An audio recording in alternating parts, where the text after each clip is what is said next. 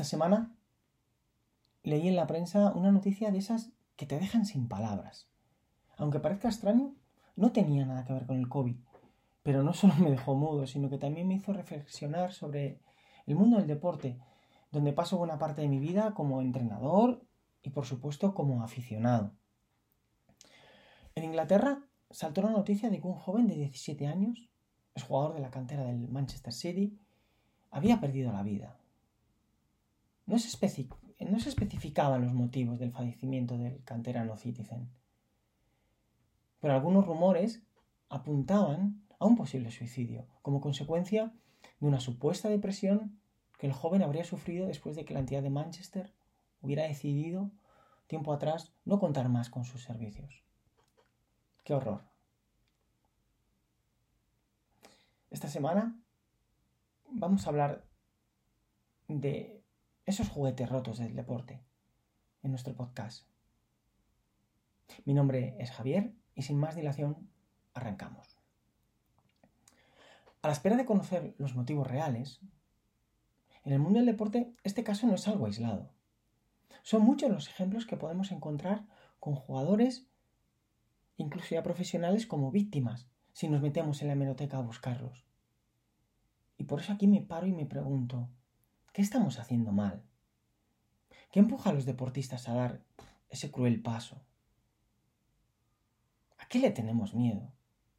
¿Cómo podemos plantar cara al saboteador interior que nos presenta como unos fracasados en ese momento, que nos dicen ese no en todos los órdenes de nuestra vida?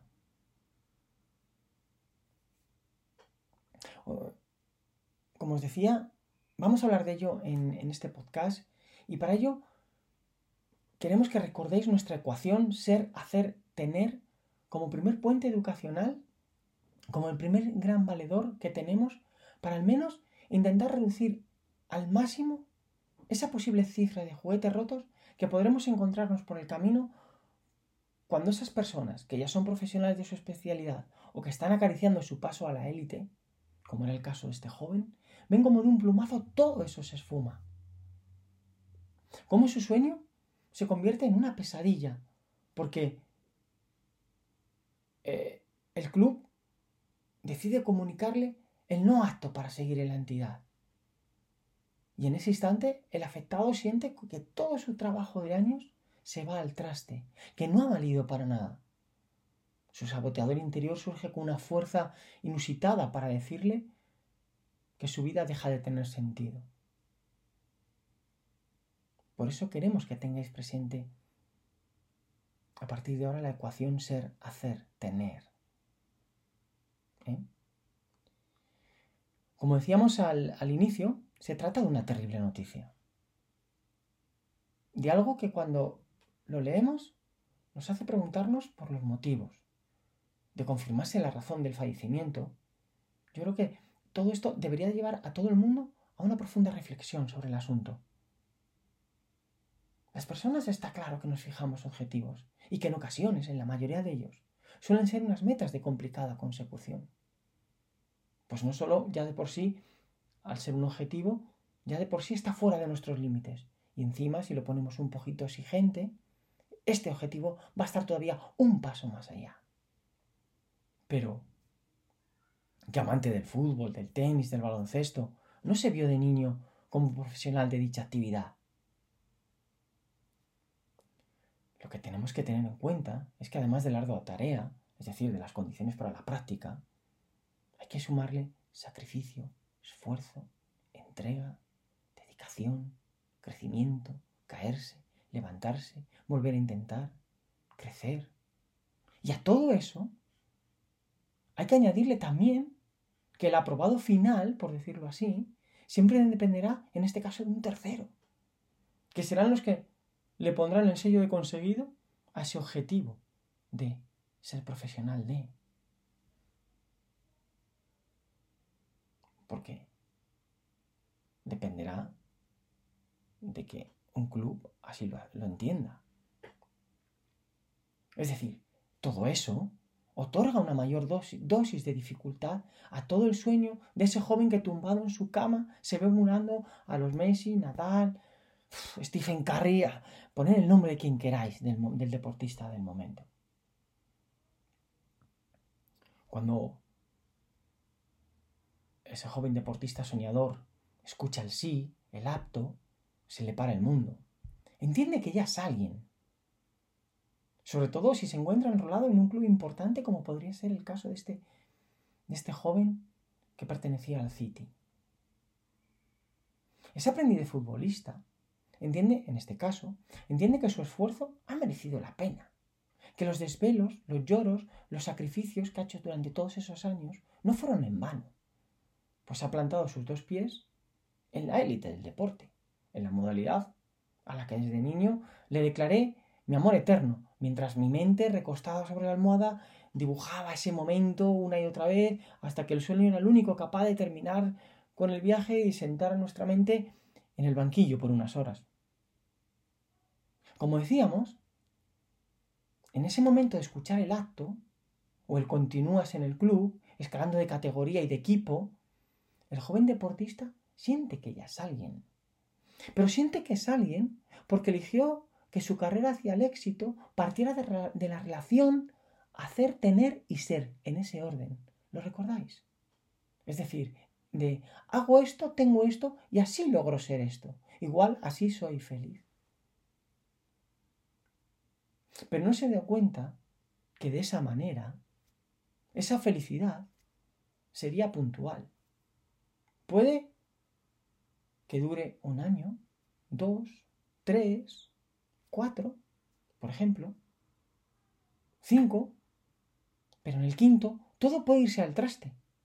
Por ejemplo, si llegar fue difícil, imaginad cómo es el camino para transitar para mantenernos en determinados lugares. Y no solo me refiero al esfuerzo físico diario al que debemos someter a nuestro cuerpo, sino a lo que también debe soportar en cuanto a, eh, presión mediática, social, en cuanto a renunciar a muchas horas de ocio con los amigos, a mucho tiempo con la familia. Y todo eso, sin que nos demos cuenta, mientras vivimos en esa nube de que estamos ahí, todo eso se va guardando en la mochila con la que todos salimos cada día de nuestra casa. Una mochila que pese a ser invisible a nuestros ojos, y al no hacer el gesto de ponernos en los hombros, está en nuestra espalda todos los días. Desde fuera, los que somos seguidores de tal o cual deporte, no vemos todo eso. Consideramos, de hecho, a los que están ahí y de los que somos fans como unos privilegiados, por lo que sus cuentas bancarias reflejan. Pero, cuando llega la hora de la verdad, una lesión, una mala temporada, y su verdadero yo ya no puede aguantar más toda esa carga que lleva años soportando sin darse cuenta, este se resquebraja. Sí, salta hecho pedazos. Y en ese momento, el dinero y toda esa vida que desde fuera cualquiera habría afirmado tener, no logra convertirse en el escudo protector que el verdadero yo de ese deportista necesita ese dinero, esa fama, no logra frenar la caída en picado. Y eso al final puede llevar a un trágico desenlace. Lo que hicimos y logramos tener no pudieron salvar a nuestro ser. Porque partimos de hacer, tener para ser. Nuestra tierra sagrada se quedó vacía, en medio de la nada. Sí, Resulta que esa persona llegó, logró su objetivo, se convirtió en deportista de élite. Todo el mundo la adoró, besó por donde pisaba, pero un buen día, una simple lesión, por ejemplo, puso su mundo en jaque e hizo que desapareciera en un abrir y cerrar de ojos. Y el problema es que nadie preparó a esa persona para ese momento. Nadie le dijo que eso podía ocurrir. Nadie le dijo que lo de la inmunidad eterna solo es posible en las películas de ficción y nadie le explicó que supeditar su ser a la ecuación hacer tener para ser solo iba a ayudar a engordar esa mochila de piedras cargadas de miedos, dudas, inseguridades, presiones, cuando llegara ese momento. Nadie les, les había preparado para ese momento para saber cómo reaccionar o qué hacer ante un contratiempo tan serio. su dinero, lo más envidiado por todos, no les ha valido más de uno, por desgracia, para impedir que su castillo se destruyera. Muchos son los deportistas de élite que han caído en depresiones y se han quitado la vida, cuando supuestamente de puertas para afuera lo tenían todo. Habían logrado su sueño, su objetivo. Ojalá pudiéramos haberles preguntado antes de irse, ¿qué te está pasando? ¿Qué te está empujando a ese agujero? ¿Qué harías distinto si pudieras para no terminar así? ¿En quién te puedes apoyar? ¿Qué valores, qué valores tienes para salir de esta situación?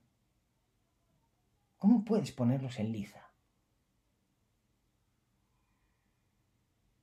Si encima giramos la cabeza y nos enfocamos en el caso del joven de 17 años, creo que la situación es aún más preocupante. Porque desde pequeños, cada vez desde edades más tempranas, separamos a los niños entre los buenos y los malos.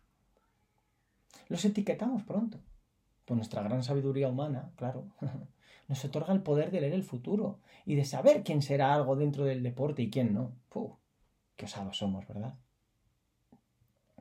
Claro que hay chicos y chicas que muestran mejores habilidades que otros, o una psicomotricidad superior respecto a otros, pero de ahí a decir este sí, este no, va un abismo ahí. Y lo malo es que la etiqueta adquiere el cartel de perenne. No solo no va a caducar, sino que se va a grabar en el subconsciente de la persona que la recibe a fuego. Sí. Y esa etiqueta llega a tener mucho peso en el futuro de esa persona a la hora de tomar decisiones, de atreverse a hacer algo o no, de fijar un objetivo más grande o menos ambicioso. Os lo aseguro. En el caso de Jeremy, así se llamaba el malogrado chico, el problema le llegó con 17 años. Es decir, cuando el fútbol profesional estaba a la vuelta de la esquina, teniendo en cuenta el club en el que se encontraba. De ser cierta la presunta causa de la muerte, se quitó la vida empujado por una depresión causada por el no del club a que continuara como futbolista de la entidad.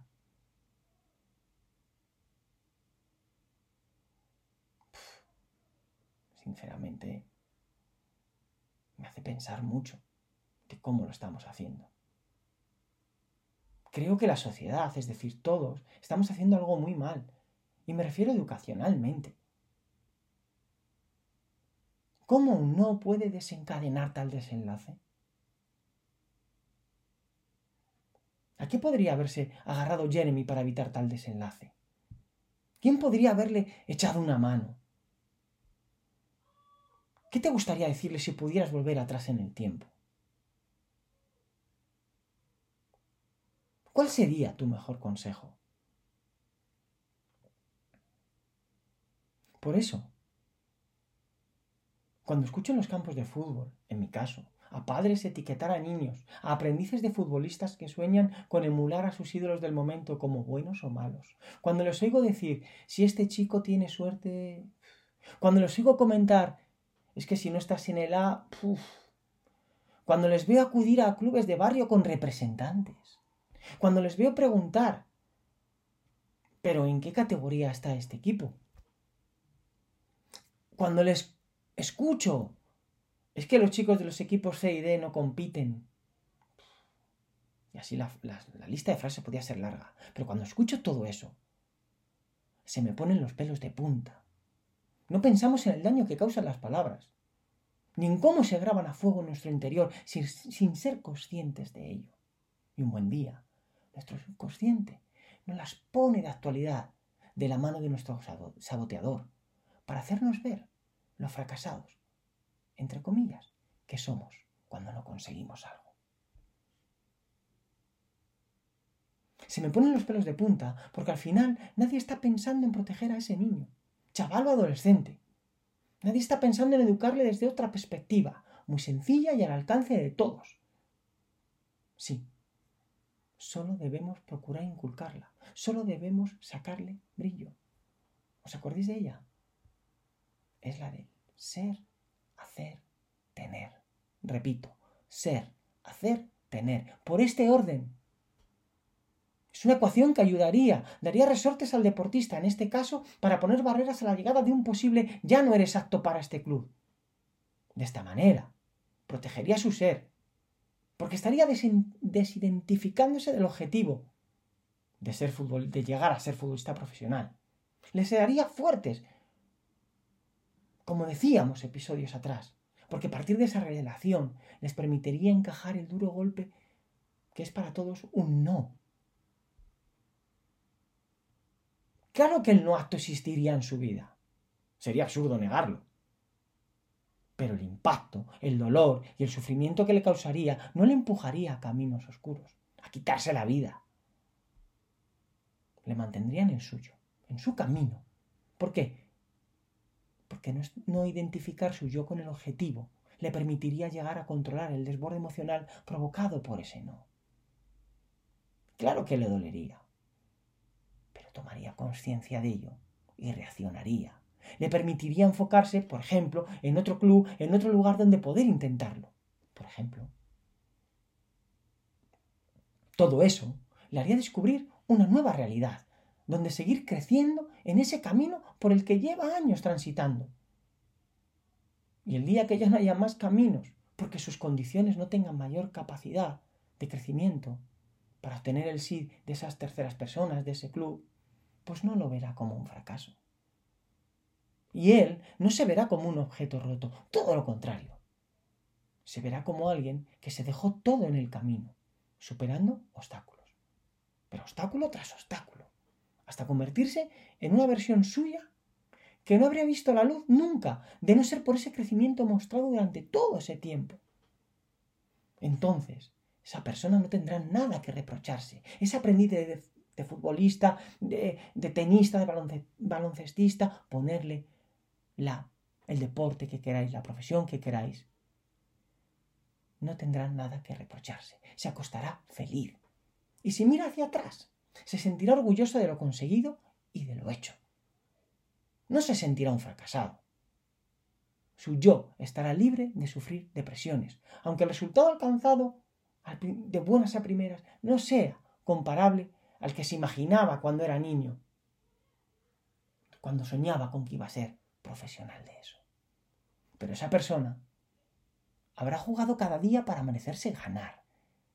Sí, y lo seguirá haciendo todos los días de su vida, pues el resultado final no le mandará nunca a la lona, como le ha pasado a Jeremy y a otros muchos. Todo lo contrario. Todo lo contrario, el resultado final, ya sea positivo o negativo, siempre será un reto a superar. Sin saber nada, sin conocer los motivos de la muerte de Jeremy, dejemos educar, dejemos de educar bajo el hacer, tener, ser. Por favor, difundamos, enarbolemos la bandera del ser, del hacer, tener. Ser, hacer, tener está en nuestras manos. Entre todos podemos evitar o al menos reducir que haya más juguetes rotos, ya sea de deportistas que están en la élite o de pequeños aprendices que sueñan con formar parte de ella algún día. Muchas gracias, una vez más, por estar ahí. Hasta pronto.